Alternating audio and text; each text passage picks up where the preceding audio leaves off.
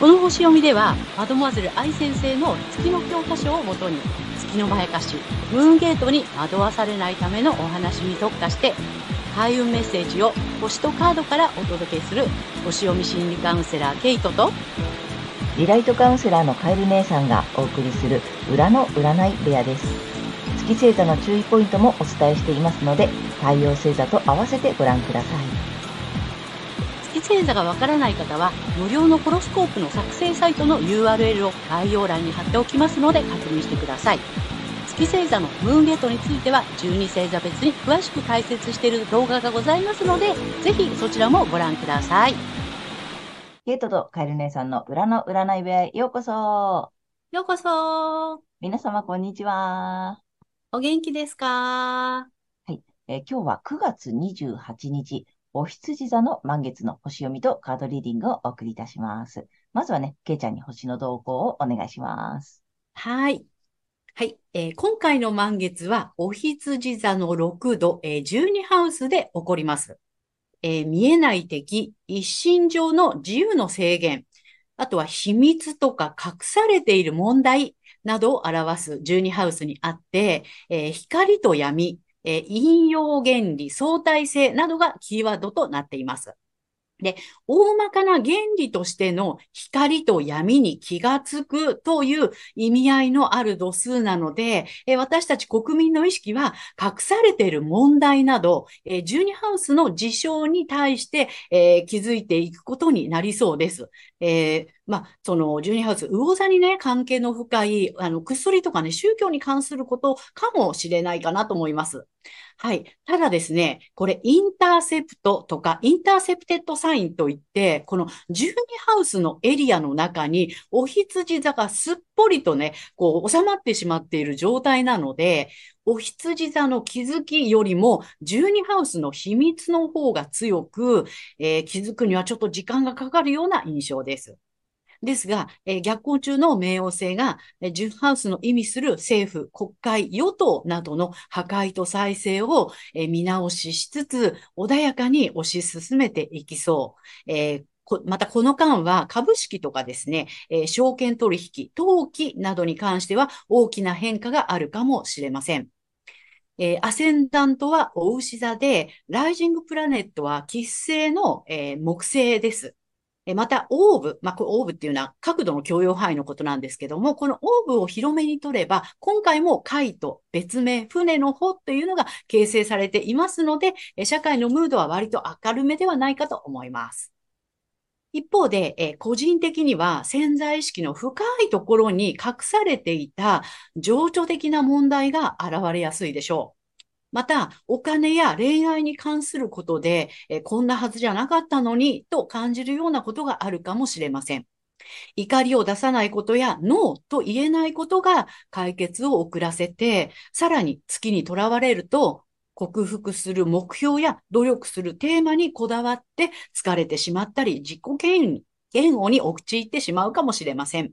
えー、要注意です。えー、月に騙されないために、え、まあ、深い部分の傷に向き合って癒していくタイミングになるかなと思います。そして今回の満月は3月のお羊座の新月の回収ポイントになります。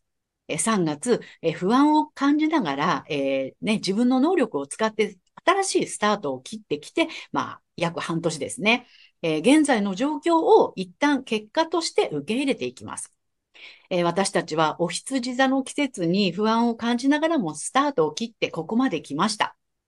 えー、獅子座の季節には新しいコンセプトなどを打ち出していくという、えー、自己表現をして、乙女座の季節に調整を図り、社会に対応し得る、えー、個人性を完成させて、天秤座の季節になり、いよいよ社会性を発揮してバランスをとって人との調和を図っていくというフェーズに入ってきました。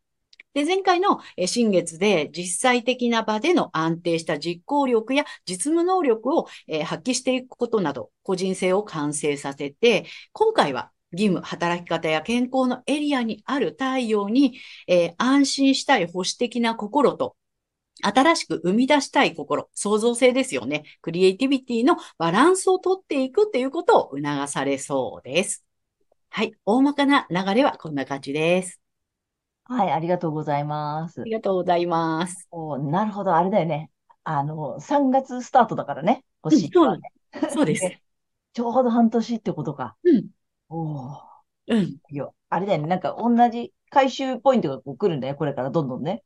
そうです、そうです。ね、3月からスタートしてて、それの最初、うん、まあ最初の3月のやつの今、1回目の回収が来てんだよね。そうです、そうです。その後、どんどんどんどんその前回の、まあ2月、3月が4、5、6ってずっとずっと回収回収っていうのが、このあと半年で起こるんだよね。そうなの。3月の新月、えー、4月の新月っていうのがね、うん、だんだんだんだんこの秋の季節になってきて、回収していく、満月を迎えていくっていう感じ。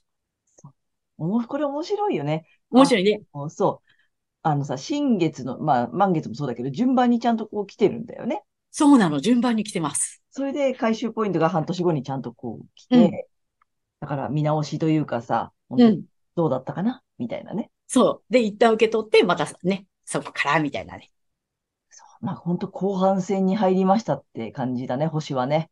そうなの。うん、うん。で、乙女座って、えっと、ハウスで言ったら、ロックハウスの対応になっているので、うん、ホロスコープの、えっとね、円のね、あの、下から半分をやってきましたって感じ。で、いよいよ上半分の7ハウスっていうかね、えいよいよ社会に関わっていくよ。社会的な人格を今度は育てていくよっていうね。そうですね。えっと、自分の宿題終わらせて、そ、なんて、今度は外側っていうかね、そうそう。社会とかさ、うん、ってことだよね。個人の自分と向き合った後、うん、えー、社会とどうしていくみたいなフェーズにも入ったってことか。そうです。ああ、面白いね、本当に。面白いね。ねうん。あとなんか短短期的っていうか、まあ、今回としては結構あれよね、うん、なんか社会とか政治とか金融とかなんか賑やかそうだね。うん、そうだね。うん。なんかいろいろとね、出てきそうな感じ。ででもなんか割と明るめな感じで進みそうだし、まあ、カイトもあるしみたいな感じだから、うん、そんなに大きな問題で大変だみたいなことにはならなそうだけど、なんかね、大きな変動とか、まあ大きな変化とか大きななんか気づきみたいなのはありそうな感じだね。そうだね。うんうん。うんうん。あ、もう本当いよいよ。星読み的には、えー、なんた、なんそれ、1年の家で、うちでさ、6月ぐらいになったら、まあ、もういよいよ、あと半分ですとかいうのが、うん、ここで来てるって感じだよね。そうです、そうです。星読み的には、えー、後半戦に入りましたよ。そうですね。下半期がね、みたいな。そうだね、下半期に入りました。ということで、じゃあ、各星座の下半期を見ていきたいと思います。はい。はい。はい。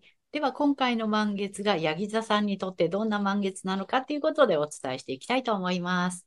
えヤギ座さんが安心したい保守的な心と新しく生み出したい心、まあ、創造性、クリエイティビティですね。そのバランスをとっていくことを促されるエリはエリアは、キャリアやビジネス、ライフワークなどをキーワードとする社会的な立場の領域になります。えこの時期はですね、思うように進まないと感じることがあるかもしれませんが、えそんな時は無理に進めようとせずに、え不安ペースからの行動ではないかなど、え自分の内側を確認してみましょう。えー、実利的で、えー、まあ、悲観的な面もある、えー、ヤギ座さんは、えワクワク多めの方がバランスが取れそうです。はい。で、この時期のラッキーアクションですが、発展のキーワードは、えー、洗練、物質的な満足感、上品、経済活動などになります。これは実はですね、8月の獅子座新月の、メッセージと同じです。え楽しみ、趣味、恋愛、子供や自己表現、創造性に関することで、質の良いものを選んでいくこと、えまた、センスを発揮することなどを、えもう一度見直しをしてみてください。そして、金運アップの鍵ですが、え血縁関係、えー、継承やセクシャリティを含む深いつながりの領域で、大胆さと慎重さの両方を発揮していくことです。えパートナーとの絆を深めて金運アップにもなる、まさに一石二鳥なので、これね、苦手かもしれないんですけど、ぜひ挑戦されてみてください。はい。ここまでが太陽ヤギ座さんへのメッセージとなります。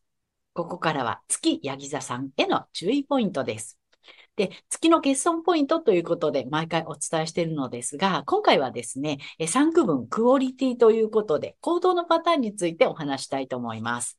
ヤギ座さんの、えー、クオリティ、行動パターンは活動級ということで、えー、実際にこうスタートするとか動いていくっていうね、活動的にとか積極的にっていうね、えー、そういう感じなんですね。で、ヤギ座さんは、え知の活動級ですので、まあ、実際にね、えっ、と、まあ、成果だったり、結果のために、えー、スタートしていくとか、動いていくっていうね、まあ、そういう、えー、星座になります。で、え月の場合はね、そこが欠損ということなので、えー、むやみにね、あの、動かない方が得策ですよという場合がありますので、ご注意ください。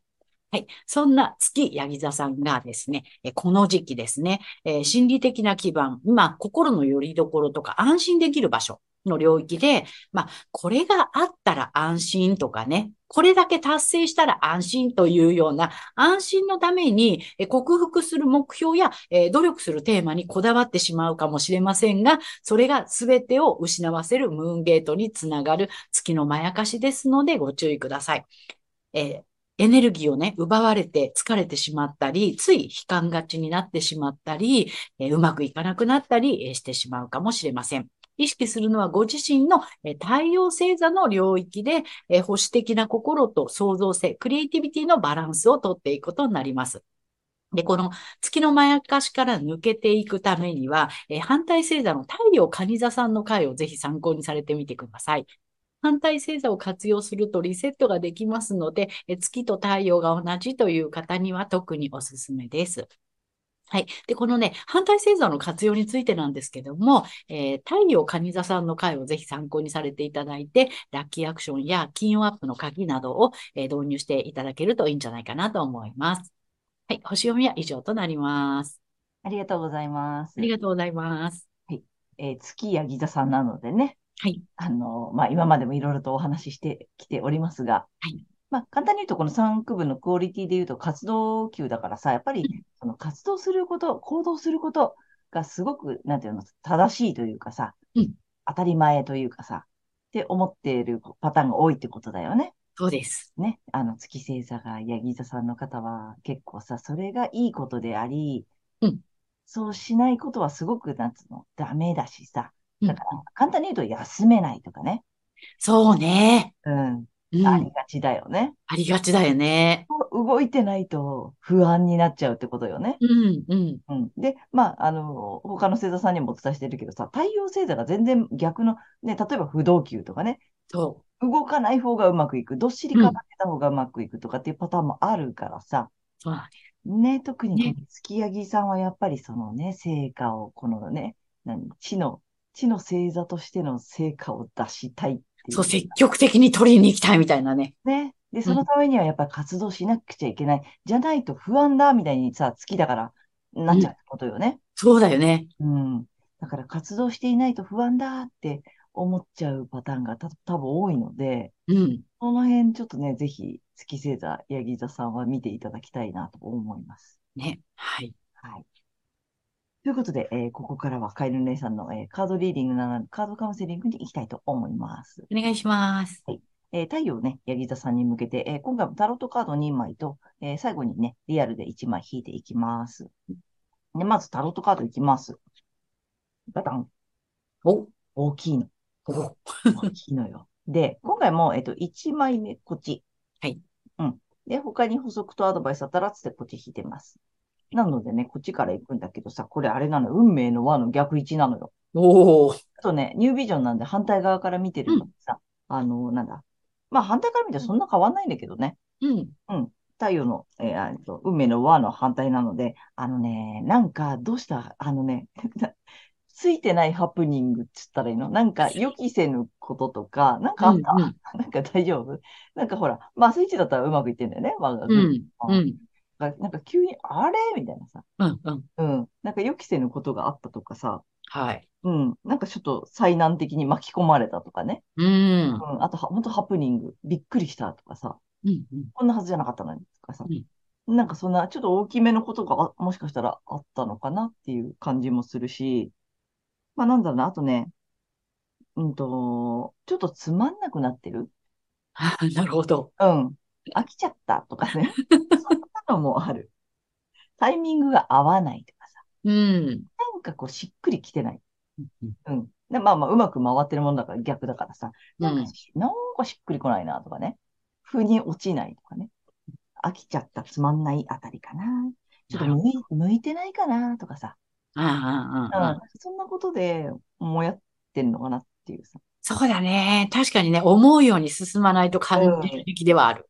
ね。でさ、あ、なんかそう、今日星読みだったんだよね。そう、この時期は思うように進まないと感じることがあるかもしれませんがってあったじゃない。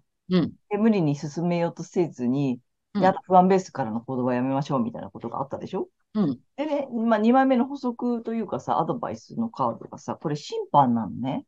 ほうん。だから、こっちも大きいのよ。う。うん。で、まあ、これは聖地なので、うんあのね、なので、まさにね、これ、チャンス来る。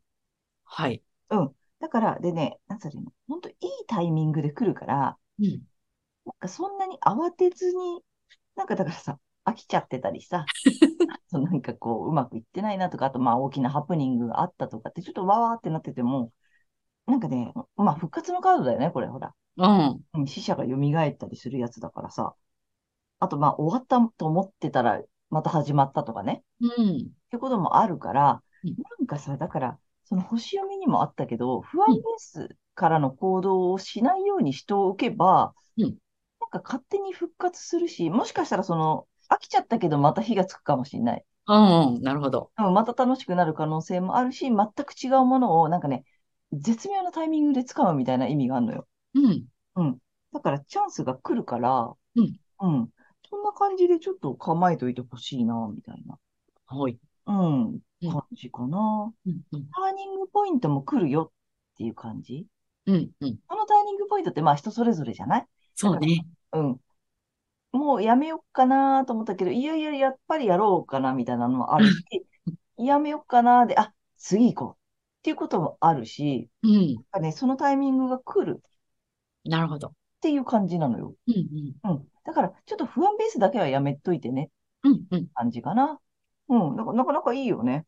うん。うん。いいかなと思いました。はい。ということで、3枚目ね。えっと、カラーカードをね、久しぶりにちょっと引いていきたいなと思います。えー、ヤギ座さんに向けて。ちょっとね、夏引いて、しばらくぶりなんだけど、えーうん秋の。秋に向けて、ヤギ座さんの秋カラーをください。お、来たよ。はい。これです。でだだん。お、いおいんじゃない？うん。うんこれはなんだ？バイオレットです。おー。すみれ色。うん。うん。秋っぽくていいよね。ね。うん。うん。すみれ色でね、あ、いいよ。バランスの取れた人生を想像する。おー、バランスだね、やっぱりね。バランスなんだよ。それでさ、もやってるけどちゃんと来るからさ、ここもバランスなんだよね。うん。うん。だからちゃんと陰と陽と来るから、うん。うん。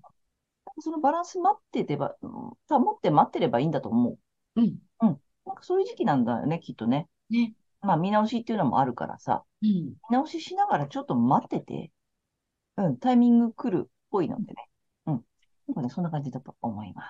はい。ということで、えーカエルネさんのカードカウンセリング以上となります。ありがとうございました。はーい。ということで、今回は9月28日、お羊座の満月から10月14日までのね、星読みとカードリーディングをお送りいたしました。皆様、えっと、ご自身の太陽星座をね、あの、回をご覧いただいていると思うのですが、ぜひね、月星座も調べていただいて、その注意ポイントもご覧になってみてください。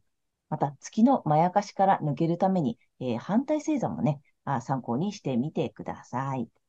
ということで、えー、けいちゃん、次回の放送は？はい。えー10月15日、えー天秤座の新月となります。はい。あと、チャンネル登録やグッドボタンなどね、いつもありがとうございます。励みになっているので、これからもよろしくお願いいたします。はい。ありがとうございます。私たち二人の個人鑑定の詳細やブログ、公式 LINE などの URL は概要欄に載せてありますので、そちらもぜひよろしくお願いいたします。では、皆様素敵な2週間をお過ごしください。またねー。ありがとうございました。ありがとうございました。